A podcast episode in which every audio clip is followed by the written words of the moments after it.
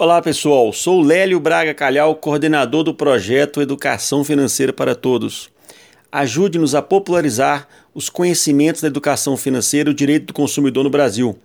Compartilhem esse conteúdo, levem ao conhecimento de parentes, amigos e vizinhos e vamos popularizar tanto o direito do consumidor como a educação financeira no Brasil.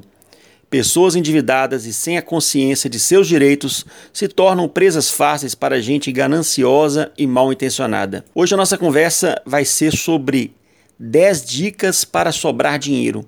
Educação financeira na prática. Pessoal, vou para a primeira dica então. Tenha um plano e metas para curto, médio e longo prazo. É a espinha dorsal de sua vida financeira. Sem ela, você não sabe que rumo vai tomar na vida.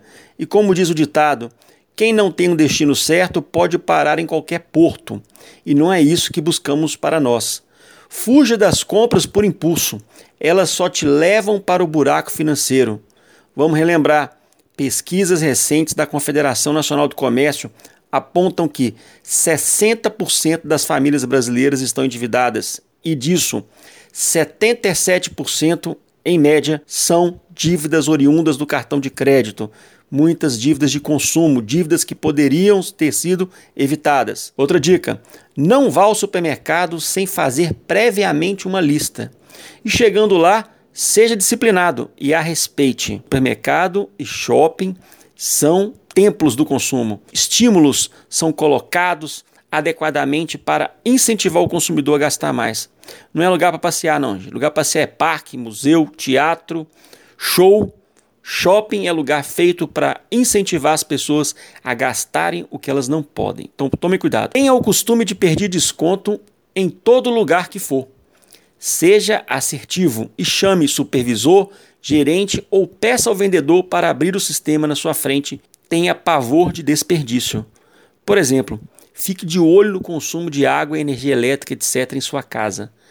São reais que podem ser economizados e que vão te ajudar muito no longo prazo a você atingir o seu sucesso financeiro. Doe tudo que você não usa ou não vai usar nos próximos meses.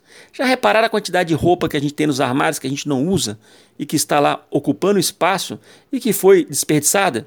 E comida? Quanta comida que a gente perde na geladeira porque foram realizadas compras não programadas em supermercados? Se você tem bagulhos dentro de casa, lance mão do Mercado Livre, OLX, etc. Faça dinheiro, invista essa sobra no seu futuro. Tesouro Direto, você pode aplicar com menos de 100 reais, valores lá que vão te ajudar a alcançar os seus sonhos. Disciplina é tudo, pessoal. Lance mão, quando possível, de estratégia para aumentar a renda. Faça horas extras, aulas particulares, etc e pague suas despesas mensais com isso. Se você conseguir fazer algum bico e você conseguir pagar as suas despesas mensais com essa renda extra, sobra dinheiro para você investir e você alcançar os seus sonhos. Você comprar sua casa, você fazer aquela viagem que você sempre sonhou.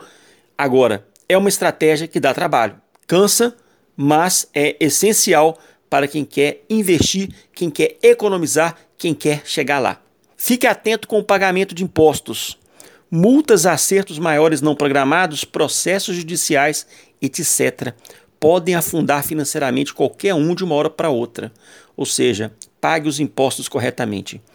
Seja criativo no lazer e explore alternativas de baixo custo. Por exemplo, passear com a família em um parque é muito mais barato e emocionalmente prazeroso do que ir passear em um shopping center o templo do consumismo.